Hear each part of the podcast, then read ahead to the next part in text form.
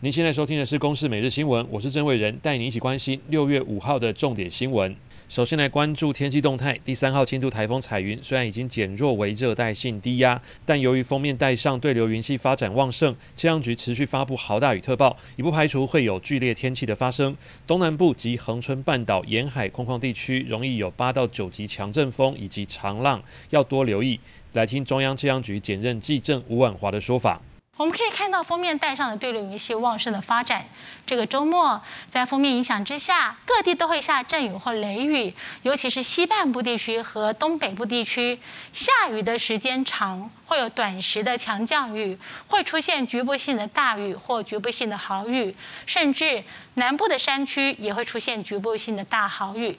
旺盛对流云系上的剧烈天气，像瞬间强降雨、闪电雷击、强阵风的情况，会带来不便或是灾害，所以要提醒大家哦，要随时留意气象局所发布的讯息。受到滞留锋面的影响，气象局针对南投、云林、嘉义、高雄、屏东及台南山区发布豪雨特报。苗栗以北、彰化、台南、宜兰地区及台中山区，则有局部大雨发生的几率，请注意雷击及强阵风。山区请慎防坍方、落石及溪水暴涨，低洼地区慎防淹水。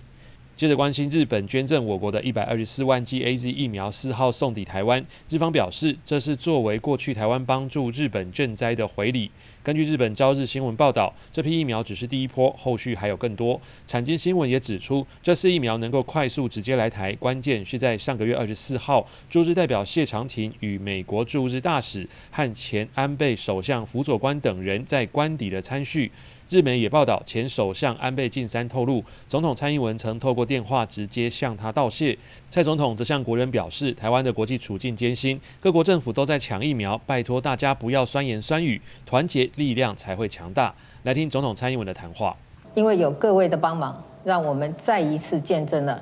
基于共享价值、互相扶持的台日友好真谛。中央流行疫情指挥中心指挥官陈时中表示，这是近期来的最大一波疫苗，效期到十月中。食药署预计在十一号完成检验封间，就可配送到各县市。来听疫情指挥中心指挥官陈时中的说法。哦，我们非常的感谢哈，因为在这疫情这样的一个紧张的时候，哈，效期还算长，应该有到十月去了，到十月中。这批疫苗除了优先给第一类到第三类公费接种对象外，还可扩增到长照社服机构的工作人员和住民及七十五岁以上的长者都能接种。国际消息：六四天安门事件三十二周年，香港的纪念集会活动都被港警以防疫为由禁止。不过，仍然有许多人自发性上街，部分民众和港警发生拉扯，共有四男两女遭到警方逮捕。欧盟敦促中国政府立即无条件释放这些民运人士，也应尊重民众纪念六四的自由。